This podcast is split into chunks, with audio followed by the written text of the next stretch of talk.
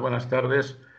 Pues nada, sin solución de continuidad, vamos a proceder a esta eh, conferencia. Bueno, debo decir que cuando Anaísa me trasladó la invitación en primera instancia, los primeros segundos fueron un poco de sorpresa, porque me dedico al ámbito de la seguridad pública, sobre todo, de la seguridad más hard, en contacto con defensa, sobre todo, pero pasados unos segundos entendí la oportunidad y la necesidad de plantear charlas como esta porque realmente estamos en un escenario de cambios muy convulso a nivel internacional y por tanto nos va a afectar a todos, sector público, sector privado, a cualquier ciudadano de a pie.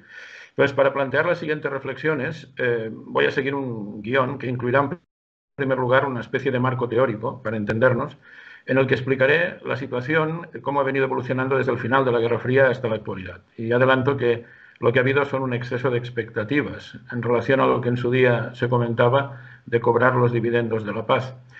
Pero una vez tengamos esto entendido, haré tres reflexiones. Una tendrá que ver con el derecho internacional, Naciones Unidas y el papel que jugarán probablemente en los próximos años. La siguiente tendrá que ver con la Unión Europea, ahora que está tan de moda hablar de la autonomía estratégica y de la brújula estratégica que tanto fomenta Josep Borrell. Y luego, en tercer lugar, hablaremos de algunos problemas o dilemas de seguridad que aparecerán, ya están apareciendo, irán a más, supongo, en las próximas fechas. Creo que me centraré sobre todo, dados los minutos que tengo, en la seguridad energética o la inseguridad energética, por decirlo mejor, y acabaré con unas brevísimas reflexiones en torno a la globalización y el impacto que esto tendrá en la globalización. E intentaré, a pesar de los contenidos que daré, que no son pocos, seré muy claro en la exposición, eso seguro, pero además intentaré que nos queden al menos cinco o seis minutos de margen al final de la conferencia, por si alguien tiene alguna duda o alguna inquietud que se pueda plantear públicamente y que podamos eh, responderla. En relación con ese marco teórico que comentaba, cuando cayó el muro de Berlín en el 89 y cuando implosionó la Unión Soviética en el 91, enseguida surgieron voces en el mundo occidental diciendo que habíamos acabado un ciclo y quizá que había acabado la propia historia. Hay una obra muy emblemática de la época, publicada por un intelectual estadounidense llamado Francis Fukuyama, del año 1992, que se titula precisamente así, El fin de la historia y el último hombre. Y Fukuyama no es un don nadie, de hecho actuaba prácticamente como portavoz de la Casa Blanca, era lo que a veces vamos a llamar un intelectual orgánico, un portavoz eh, del gobierno, en este caso de Estados Unidos.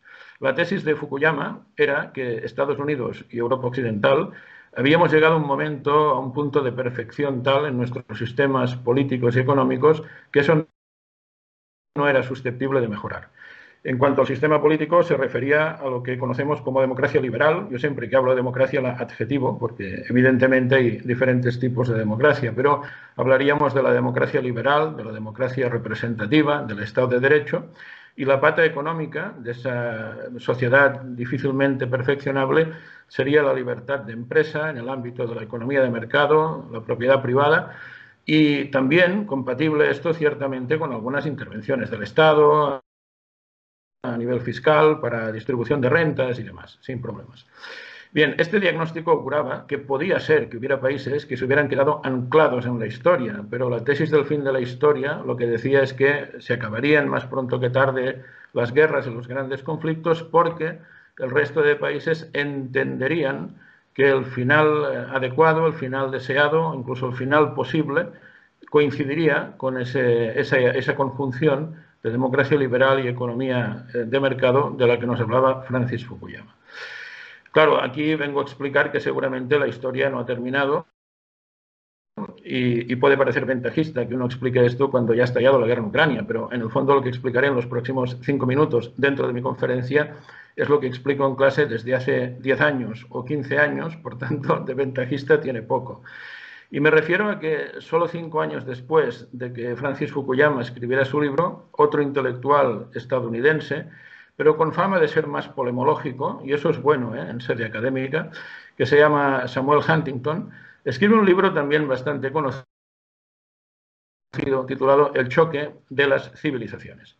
En este libro del año 97, Huntington lo que nos dice es que la historia no ha terminado, hay una crítica muy contundente, explícita, a las tesis del propio Fukuyama, y que no ha terminado básicamente porque hay una serie de estados que lideran otras tantas civilizaciones que se siguen oponiendo al modus vivendi occidental, tanto a la parte democrática como, aunque con matices, también a la parte de la libertad de empresa y al ámbito del mercado y el Estado de Derecho y demás.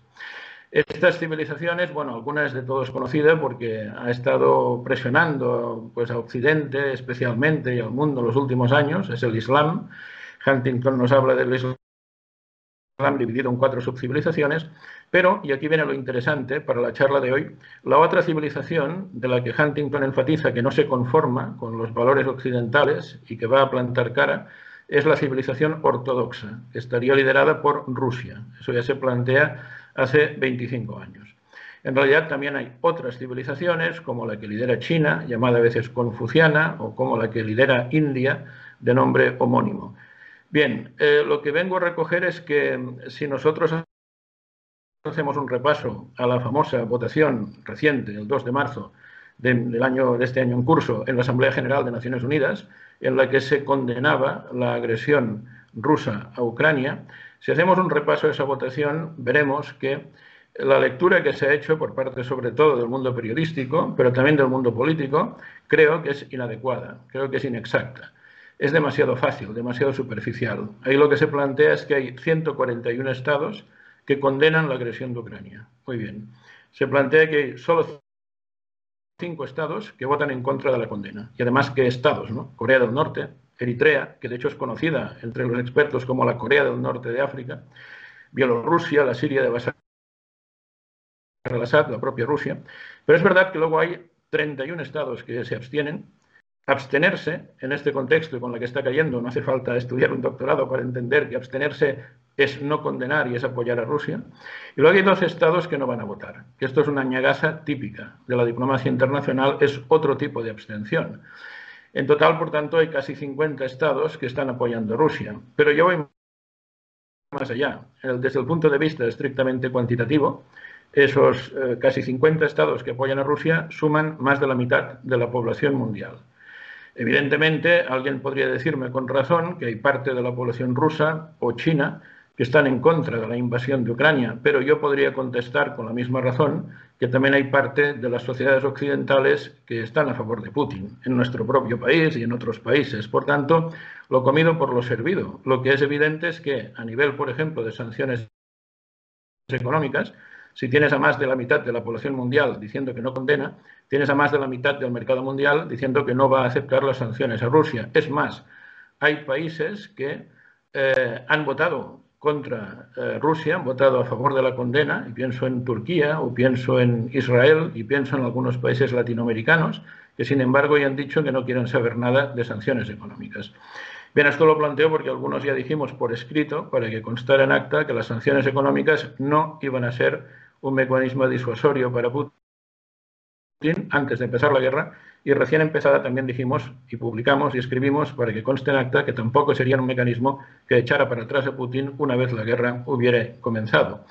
Pero yo voy más allá y conecto con las tesis de Huntington que comentaba hace un momento. Es decir, desde el punto de vista cualitativo, los estados que no han condenado la agresión de Rusia son precisamente los correspondientes a esas civilizaciones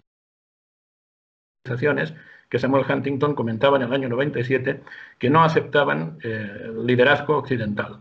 Estamos hablando de Rusia, sí, pero también de China, también de India. Estamos hablando de la inmensa mayoría del mundo musulmán.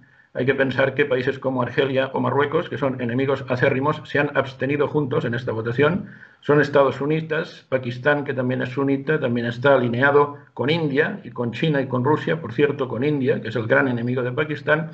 Pero Irán, que es el líder del mundo chiita, también se ha abstenido en esta votación y también está alineado con Rusia. Por tanto, a lo que estamos eh, asistiendo en estos días, en cuanto al orden mundial en curso, eh, es a un realineamiento de diversas civilizaciones que se oponen a la lógica occidental. Y nadie hace esta lectura, que yo sepa, y creo que es la lectura más audaz, pero más correcta. No digo que sea especialmente agradable, pero a veces como politólogo me considero que un médico que tiene que atender enfermos y lo que no puede hacer el médico es engañar con el diagnóstico. Si el enfermo está mal, pues tiene que llevarlo de urgencias a la UCI. Y eso es lo que hago como académico. Lo peor es engañar a la gente. Esta es la situación. Y diré más, diré más. Este es el plan previsto por el asesor de eh, Putin, el principal asesor de Putin en materia ideológica, que se llama Alexander Dugin, y que hace, es, es considerado, por cierto, como el Huntington ruso, cosa que no es casual, y hace tiempo que plantea la conveniencia de que Rusia lidere una rebelión, digamos, de otras civilizaciones que se planten contra Occidente. Y el aliado preferido de Dugin siempre es el mundo musulmán, hace tiempo que lo viene escribiendo, pero caramba, también China y también India parece que se unen a ese tipo de argumento. Por lo tanto, el marco teórico sería este, pero como pueden observar, no es un escenario especialmente placentero, sin embargo, es lo que se nos viene encima si no empezamos a dejar de mirarnos al ombligo y si tenemos que hacer lo que hay que hacer, que es hacer análisis realistas de las cosas que acontecen en el mundo. A partir de aquí vienen las tres reflexiones que yo comentaba acerca del papel de Naciones Unidas, por un lado, de la Unión Europea, por otro lado, y de los problemas de seguridad que tendremos que afrontar en los próximos años, por otro lado.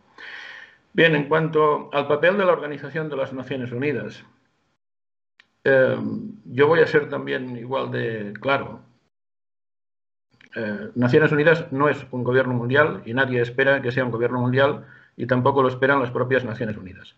¿El argumento cuál es? El argumento es que Max Weber, padre de la sociología, contemporánea, ya nos decía que lo que caracteriza a un Estado, que es el que gobierna, fundamentalmente es tener el monopolio de la fuerza legítima organizada, fuerzas armadas, eh, policía, tribunales.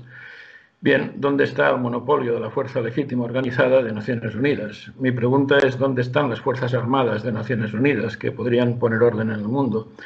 No es que no estén, es obvio que no están, es que no se las espera. No es una cuestión de que, bueno, quizá estaba previsto en la Carta de Naciones Unidas, pero no se ha llegado a implementar. No, no. En la Carta de Naciones Unidas del año 1945 nunca se preveyó que hubiera unas Fuerzas Armadas de Naciones Unidas. Lo más que se dice en uno de sus artículos es que algún día podría haber un Estado Mayor, que es un órgano asesor muy limitado en cuanto a cantidad de efectivos, de unas Fuerzas Armadas que serían de los diferentes estados, seguirían siendo de los diferentes estados, de forma que dejarían esas tropas en Naciones Unidas hasta que cada uno de los estados eh, quisiera, en función de reglas de enfrentamiento, rules of engagement, que también fijarían los estados y no Naciones Unidas. Por tanto, no hay nada que se parezca, ni cabe esperar que lo haya a ese nivel pero tampoco hay una policía mundial, no existe la policía de Naciones Unidas, y tampoco hay en puridad de conceptos, ojo al dato, tribunales que sean tribunales de Naciones Unidas.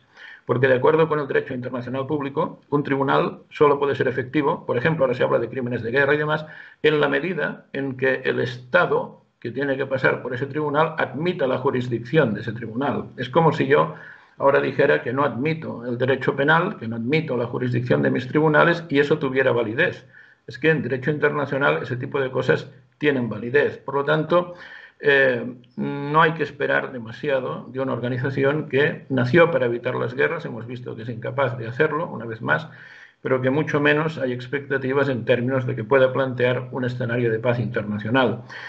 De hecho, hay un dato que es emblemático. Más allá de la teoría, hay un dato empírico que es emblemático. En las semanas anteriores al inicio de la guerra de Ucrania, Putin se reunió, en esas semanas en las que hablábamos, eh, se acordarán, ¿no? del tiempo para la palabra, del tiempo para la diplomacia, decía que Putin se reunió con diversos líderes, se reunió varias veces con Macron, eh, con Boris Johnson, con Schulz, eh, con Biden, por supuesto, también con Xi Jinping, con algún otro que me dejo, pero son jefes de Estado de gobierno. No está el secretario general de Naciones Unidas en la agenda. ¿Por qué? Porque es irrelevante que esté o no esté el secretario general de Naciones Unidas en la agenda. ¿Esto a qué nos lleva? Nos lleva a tener claro que el mundo en los próximos años será un mundo anárquico.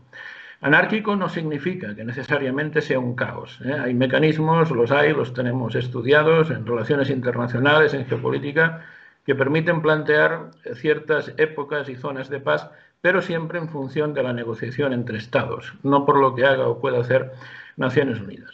Y alguien podría plantear también, porque se ha llegado a insinuar en algún momento, que por qué las Naciones Unidas no intentan castigar con más dureza o con alguna dureza al menos desde el punto de vista de la ONU a, a Rusia.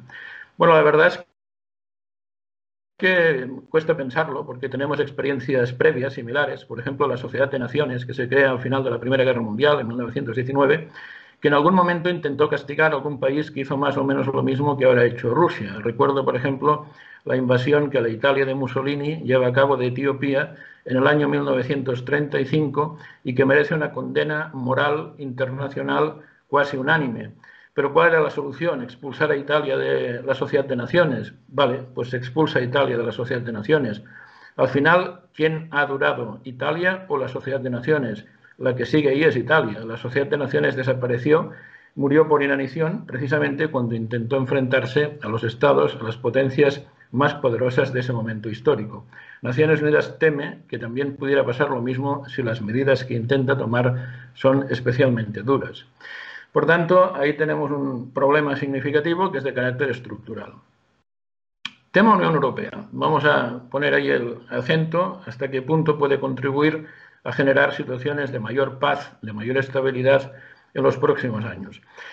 Yo reconozco antes de empezar, y quiero hacerlo explícito, el esfuerzo tremendo que está desarrollando Josep Borrell en esta dirección. Creo que por méritos propios pasará a la historia como el alto representante para la política exterior y de seguridad europea más activo y seguramente más brillante. Llevamos años ¿eh? de Mr. Pesk, que así lo llamamos en el argot, a pesar de que el nombre técnico oscila un poco, porque lo que, ha logrado con las sanciones económicas contra Rusia es realmente espectacular, porque no es nada fácil poner de acuerdo, y menos en temas de tanta enjundia, a 20 muchos estados con agendas diferentes. Eso quiero ponerlo en valor.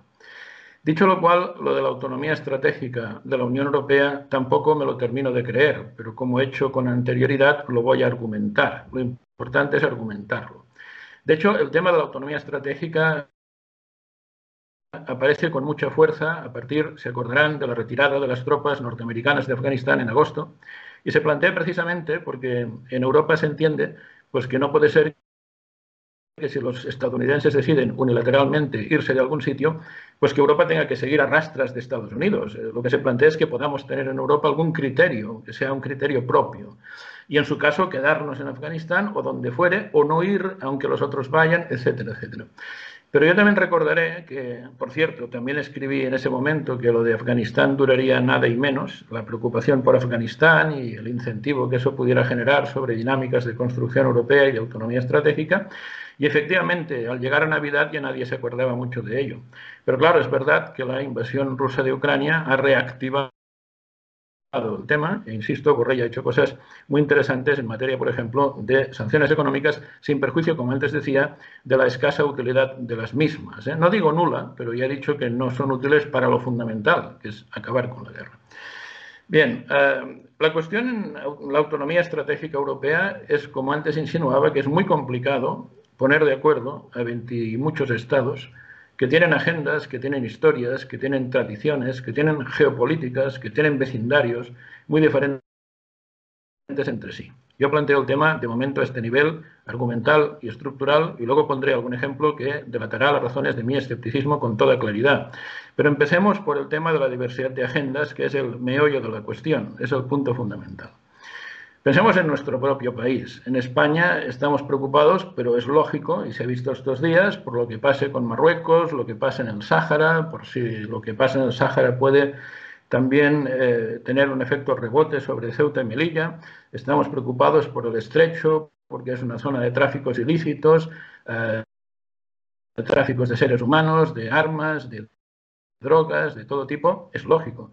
La pregunta, que es retórica en este contexto, es qué le importa esto a un señor de Finlandia o de Suecia, que también son parte de la Unión Europea. Yo estoy seguro que mucha gente en Finlandia o en Suecia ni siquiera saben que Ceuta y Melilla son plazas españolas. Pero tienen sus propias preocupaciones, porque Putin al tercer día de guerra, cuando parecía que todo le iba a salir muy bien, amenaza formalmente a, países como Suecia y Finlandia para que no entren en la OTAN. De hecho, Finlandia teme una invasión militar rusa, que no sería en el 100% del territorio finlandés, pero hay disputas fronterizas que vienen de la Segunda Guerra Mundial. En la Segunda Guerra Mundial se enfrentaron Finlandia y la entonces Unión Soviética. Pero pensemos también, por ejemplo, en Grecia, que es otro país miembro de la Unión Europea. ¿Qué le preocupa a Grecia una posible invasión rusa? Nada. De hecho, es un país ortodoxo como Rusia, es amiga de Rusia de toda la vida, digámoslo así, tiene muy buena relación con Rusia y lo que le preocupa realmente a Grecia es Turquía, que es un país miembro de la OTAN, aunque no lo sea de la Unión Europea, pero pudo haberlo sido, y ese es el motivo fundamental de sus desvelos. Por lo tanto, son agendas muy difíciles de cuadrar y de encajar, como estamos viendo también en estos días con las sanciones económicas a Rusia, que a pesar de los pesares Alemania se resiste mucho a dejar de comprar gas ruso, a pesar de los pesares y con lo que está cayendo, pero hay razones objetivas detrás de ellos, que es dependiente en el 80% del gas que proviene de Rusia y por tanto también rifirrafes constantes que no vienen de ahora entre Alemania y los del grupo de Visegrado, los bálticos, Polonia, que tienen otra percepción de las cosas. Por tanto, hay problemas estructurales muy graves. Borrell ha hecho casi un milagro poniendo de acuerdo estos países para las sanciones, pero es muy difícil que ese tipo de milagros se repitan en el futuro, muy complicado. Y voy a poner un ejemplo de ello. Ahora se intenta vender que hay un éxito en ciernes porque a partir de la Strategic Compass, de la brújula estratégica, se habla de que se activará una fuerza de unos 5.000 efectivos, mujeres y hombres, a las órdenes de la Unión Europea que pueden ser desplazados a cualquier lugar del mundo en poco tiempo. Muy bien. Esto es un éxito, el hecho de adoptar este tipo de políticas. Visto en perspectiva es un fracaso. Pero ¿cómo puede ser tan contundente este profesor? Bueno, lo explico. En 1999, hace 23 años, en la misma sede, que es la de la Unión Europea, en las eh, cumbres de Colonia, junio del 99, y Helsinki, diciembre del 99, se adopta la decisión de que la Unión Europea, la misma de la que estamos hablando ahora, tenga una fuerza de reacción rápida de 60.000 efectivos, hombres y mujeres, 60.000. En mitad del camino, en el contexto de la cumbre de Lisboa 2009 y años posteriores, se sustituye el objetivo de fuerza de 60.000 por 10 battle groups, perdón, de 1.500 cada uno, por tanto 15.000. Pasamos de 60.000 a 15.000 y ahora una fuerza de reacción rápida quizá de 5.000.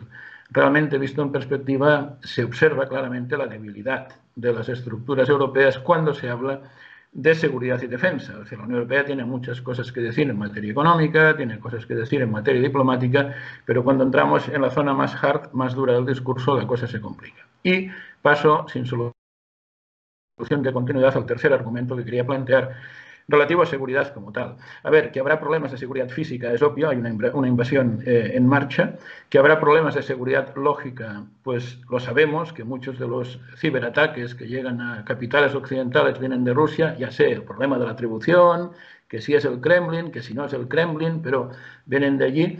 Bueno, la sospecha es que acabe como acabe el conflicto de Ucrania, eso arreciará, irá más, pero sobre todo tendremos problemas importantes en materia de seguridad energética. Aquí no podemos olvidar que no es tanto tener o no gas, que también, es, tanto, es también el precio del gas que vamos a tener. Las rutas que había establecidas hasta ahora eran las más eficientes, por eso funcionaban. La más eficiente suele ser la más corta en materia económica, que es la que pasaba por el interior de Ucrania. Ya pasamos a rutas alternativas que han requerido una inversión mil millonaria y que no son tan eficientes. Por ejemplo, el Nord Stream 2 que está por estrenar y mucha atención al Turkish Stream, que viene también por el sur y que también estará en funcionamiento, o este seguro que estará en funcionamiento en los próximos años. Pero ya estamos buscando alternativas. En España estamos un poco mejor, hay cosas que hacemos bien, no sé si intencionadamente o de modo inopinado, pero está muy bien lo del gas, lo, obtenemos de Argelia fundamentalmente, dependemos muy poco del gas ruso. Y hace tiempo, no como dicen ahora algunos periodistas a raíz de la guerra de Ucrania, sino yo ya documenté hace más de un año que esto es así, que compramos sobre todo gas natural licuado proveniente de Estados Unidos. Hace tiempo que compramos más gas proveniente de Estados Unidos que proveniente de Argelia. Pero el gas natural licuado es más caro. Eh, en España somos una potencia en este tema, ¿eh? porque además tenemos seis plantas de regasificación, contra una Portugal, contra tres Francia, por tanto, eso lo podemos aprovechar, pero no es el escenario más eficiente posible. Lo que se plantea en el futuro es que el gas llegue fundamentalmente de Nigeria. Ya había un, proyecto Nigeria, Níger, Argelia, por cierto, ¿eh? Nigeria, Níger, Argelia, pero con la compañía rusa Gazprom de por medio, que es socia de la argelina Sonatrach. Y luego hay otro proyecto que partiendo de Nigeria llevaría el gas por toda la costa occidental africana en dirección al Sáhara, Marruecos, y desde allí lo llevaría a Europa. Pero bueno, el comentario es que esto de nuevo es mucho más gasto para conseguir algo que ya teníamos a menos precio y por tanto en menos eficiencia económica y por tanto tendencia a que el precio del combustible suba y por tanto tendencia a que eso repita o repercuta en otros productos y por tanto tendencia a la inflación. Creo que este es el escenario que si esto no se resuelve pronto, eh, tendremos que vivir en los próximos años, quizá en los próximos lustros. Esto es preocupante mucho. Eh, estaremos en una situación en Europa Occidental y en España en particular con muchos estados endeudados y por tanto con poco margen de maniobra. Eh, hay una cosa que no se ha comentado de este conflicto, que es que Rusia, como también China, tienen, sobre todo Rusia, tiene muchos problemas económicos. China no, Rusia sí tiene muchos problemas económicos, pero decía que Rusia y China son países muy poco endeudados, por debajo del 30% del PIB. En España, pero no somos la excepción, en el resto de Europa es muy similar, con pequeños altibajos, estábamos en el 100% de deuda del PIB, sobre el PIB, antes de la pandemia. Esperábamos estar en el 120-125 después de la pandemia, pero ahora resulta que con el tema de la guerra de Ucrania, pues hay que gastar más en defensa, pero también hay que gastar más en sanidad, pero también hay que gastar más en educación, pero el Estado tiene que subvencionar todo aquello que el mercado no genera precios suficientemente eficientes, por tanto, yo sospecho que la deuda pública española, dentro de un lustro un poco más, estará disparada alrededor del 150% del Producto Interior Bruto y eso da muy poco margen, muy poca flexibilidad para que se puedan desplegar políticas sociales. Por tanto, la inflación lo que acaba generando es que los salarios reales no alcanzan, aunque los nominales sí lo hagan, para cubrir las expectativas de la gente, a veces para llegar a fin de mes.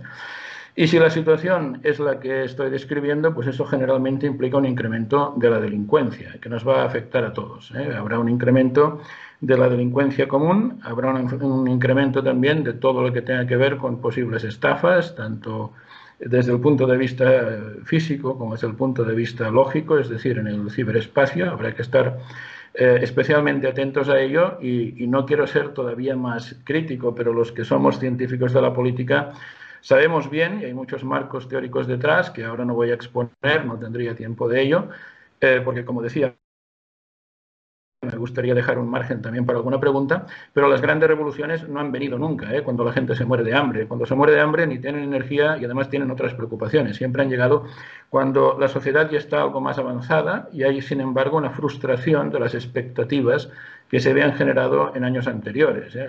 Los revolucionarios de la Revolución Francesa eran todos gente de bien, gente con carrera universitaria en aquellos años, que sin embargo, a partir de una crisis económica, por, malas cosechas durante tres años consecutivos, se lanzan a la aventura que se lanzan. Por tanto, eh, esta guerra puede traer eh, problemas en nuestras sociedades a nivel de seguridad inopinados, que hasta ahora no, ni siquiera han sido planteados por muchos de los analistas. Y entonces termino con la última reflexión que tiene que ver con la cuestión de la globalización. Porque, como se habrá detectado en mi exposición, la idea que yo planteo es que la guerra de Ucrania es algo así como una suma de árboles, pero que a veces no nos deja ver el bosque. Esto es muy típico, ¿eh? cuando la gente hace análisis. Se quedan los árboles, no ve lo que hay detrás. Lo que hay detrás es lo que acabo de indicar en esencia, pero hay algo todavía más atrás, en el corazón mismo del bosque, que es que lo que vamos a asistir con toda probabilidad en los próximos años es un freno importante a las dinámicas de globalización que estaban planteadas. Yo creo que a medio plazo esto se va a recuperar. Creo que la globalización es algo como tendencia, digamos, insoslayable, como tendencia. Pero para esto soy un poco hegeliano. ¿eh? No soy teleológico, pero soy hegeliano. Es decir, Hegel decía que la historia avanza dando dos pasos hacia adelante y un paso hacia atrás. Seguramente ahora estamos en el momento del paso hacia atrás.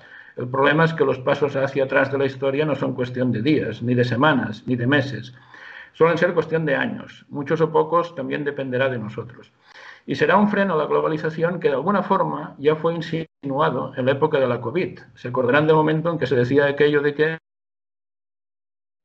pues hay componentes, hay microchips y otros componentes, las famosas cadenas de suministro, en definitiva, que se fabrican en otros países, quizá en China, quizá en otras latitudes, y que no llegan debido a que hay problemas de transporte. Muy bien, eso ya empezó a movernos a la reflexión. Quizá haya que fabricar en casa cosas que ahora se compraban en otros países, pero claro, con la guerra de Ucrania esta reflexión cobra la máxima relevancia y va a ir a más. porque nos vamos a encontrar, de hecho, con muchos productos que nosotros mismos, debido a las sanciones, nos negaremos a comprar a ciertos países. Pero yo insisto en lo que decía antes del tema de los hidrocarburos. Al final, la relación económica y comercial que había planteada el era de la globalización lo eran no por casualidad, sino porque era la más eficiente. Cuando empecemos a fabricar en casa cosas que antes fabricaban otros, porque por economías de escala podían hacerlo más barato, al final el producto será más caro. Hay una buena noticia en todo ello, ¿eh? no son todo malas noticias, es una buena noticia relativa, que es que la crisis que yo atisbo para los próximos años, económica, debido a la inflación, es una crisis de las peores que puede haber en economía, peor conceptualmente que la crisis del 2008 o que la medio crisis de la COVID. ¿Por qué? Porque la amenaza de esa estanflación o estagflación, como dicen algunos economistas, ¿eh? que fue la característica de la crisis del petróleo que sucedió a la guerra del Yom Kippur en los años 70, la, bueno, la guerra fue en el 73, pero nos afectó a finales de los 70, porque eso significa que hay a la vez inflación y paro. ¿eh? Fíjense que en estas últimas crisis hemos tenido mucho paro, pero poca inflación, y eso nos ha dado oxígeno. Si hay inflación y paro a la vez, eso es muy difícil de gestionar por cualquier gobierno. Pero la buena noticia es que si tenemos que fabricar en casa componentes que antes los comprábamos fuera, algo va a mitigar el paro. Con lo cual, hablaremos seguramente de un escenario diferente al que hemos tenido hasta ahora, que es más inflación que paro, si se cumplen estas previsiones. Pero insisto, no es lo más eficiente. Al final todos compraremos más caro y además atisbo, y con esto voy a terminar para dar margen a alguna pregunta, pero con atisbo eh, una última realidad, una última tendencia que me parece también de peso, que es que como antes he anunciado al comenzar mi conferencia, no es exactamente un mundo en el que todos vayan a su albur y nadie tenga conexión. No, no. Por desgracia para Occidente, lo que estamos viendo es un realineamiento más fuerte que nunca de países como Rusia, China o India, que ambas son eh, China e India, potencias económicas, China confirmadísima, India pues avanza muy claramente en esa dirección, más algunos países musulmanes. Por tanto, lo que veremos seguramente es que entre ellos van forjando su propio mercado. Y hay dos nombres, de hecho, de organizaciones internacionales a las que hasta ahora se les ha dado muy poco peso y son bastante desconocidas, aunque duran ya décadas, tienen décadas de existencia, que van a cobrar una importancia inusitada. Por una parte, el colectivo de los BRICS, ¿eh? que es el acrónimo de un grupo de países que son Brasil, Rusia, India, China, y luego se sumó Sudáfrica, que sería la S, que van a cobrar más protagonismo que nunca en función de la situación actual y, sobre todo, una organización semidesconocida que existe desde hace 21 años llamada Organización para la Cooperación de Shanghái, que fue fundada por Rusia y China al unísono para contener a Estados Unidos, pero podríamos añadir Occidente en general en función del diagnóstico de Alexander Dugin. Van a defender a los países que ellos denominan como de la tradición contra los países occidentales que tenemos costumbres, eso entender, demasiado hedonistas, demasiado consumistas, demasiado basadas en una ética del derecho, pero no del deber, y, lo van a hacer seguramente incorporando más países. De hecho, India hace pocos años ya entró en la Organización de la Cooperación de Shanghái y es probable que se incremente el número de socios de la misma a costa de las expectativas que nos habíamos hecho en Occidente. Bueno, termino de esta manera porque faltan exactamente cinco minutos, que son los que pensaba dejar para un posible turno de palabras. Un placer estar con todos ustedes y espero que no sea la última.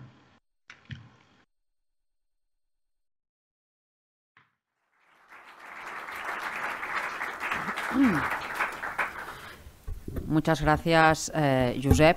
La verdad es que el panorama que nos has dibujado es un panorama, un panorama complicado. No sé si hay alguna pregunta por parte de los miembros que están aquí en, en la sala. Yo, si nadie se anima, quería, quería preguntarte, a raíz de la, de la exposición que has hecho, eh, ¿qué futuro le albergas tú a la Unión Europea? Bueno, em, yo le, le, veo muy poco futuro contra lo que se pretende a veces en materia de seguridad y defensa.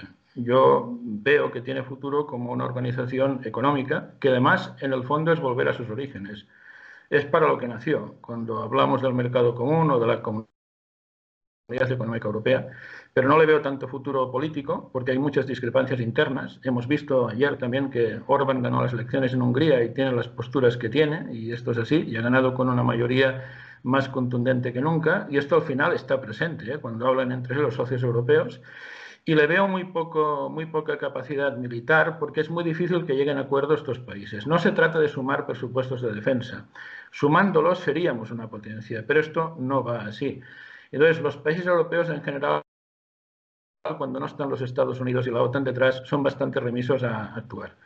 Voy a citaros una frase de alguien muy poco sospechoso de nada, porque era un gran europeísta que se llama, o se llamaba, ignoro eh, si está vivo o no, hablo de una frase de hace 30 años, Jacques Delors. Jacques Delors era un politólogo belga, entonces le dolía a Europa porque la quería, se le dolía porque la quería, por las cosas que no terminaban de salir bien. Y Jacques Delors definió a Europa hace 30 años como un gigante económico, como un enano político y como un gusano militar. Bien, eh, yo creo que 30 años después somos lo mismo.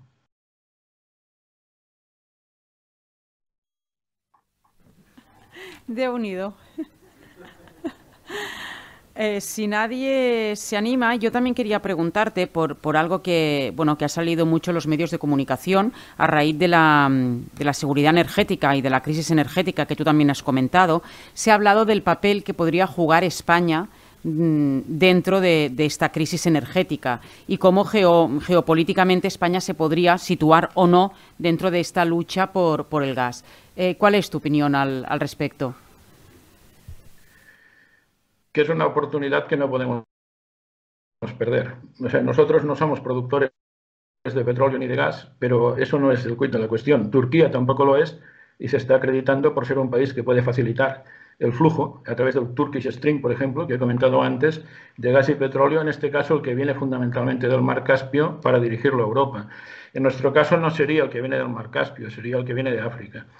Em, nosotros somos, he comentado, una potencia en regasificación, por tanto también podríamos ofrecer servicios a países europeos desde ese punto de vista. Los buques que llegan de Estados Unidos encontrarían en nuestro país una excelente plataforma para llevar a cabo esa gestión y trasladar luego el gas a Francia o Alemania, pero también somos un puente para el gas que venga de Argelia o que en el futuro venga de Marruecos. Hoy en día Marruecos no tiene gas, el gas que llegaba de Marruecos antes venía de Argelia, pero insisto, hay algún proyecto importante. Es tan faraónico que habrá que ver también lo que tarda en llevarse a cabo y si finalmente se lleva a cabo, pero algún proyecto importante para traer gas desde eh, la zona del Golfo de Guinea hasta el norte de África, pensando en Europa Occidental. Por tanto, es una oportunidad que no podemos perder en ningún caso, ya sea por la vía de ser un puente a los gasoductos más clásicos, en su caso subterráneos, por supuesto, pero también para ser una solución importante en la regasificación en el mercado del gas natural licuado. Si perdemos esta oportunidad, demostraríamos una gran miopía política. Por tanto, eh, como Estado, debemos estar al tanto de, de las opciones que nos genera la geopolítica internacional y tener mentalidad más geopolítica que la que hemos tenido hasta la fecha. Y ya, ahora claro, es que me lo has puesto hablando mm, vulgarmente a huevo. ¿La tenemos, esta mentalidad más geopolítica?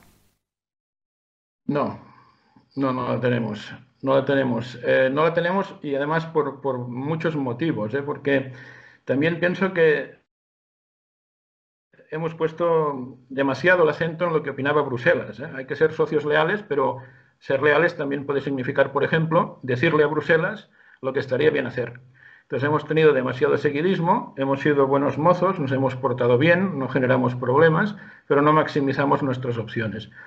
Ha faltado, sobre todo en los gobernantes, mentalidad geopolítica. Pero bueno, yo soy profesor de universidad, tú me conoces bien, y yo siempre digo que el político eh, no sabe mucho de política y de geopolítica menos. Entonces, eh, es importante que la, academia, en la medida de lo posible, también juegue su papel y pueda incidir y sea llamada para para poder asesorar en los términos pertinentes. Yo lo hago con defensa, pero no llego a exteriores y evidentemente tampoco presidencia. Entonces, ahí hay cosas que hacer mi parte y por otras partes, ¿no? Pero eh, nos, falta mucho de eso, nos falta cultura estratégica y nos falta una estrategia como Estado-Nación.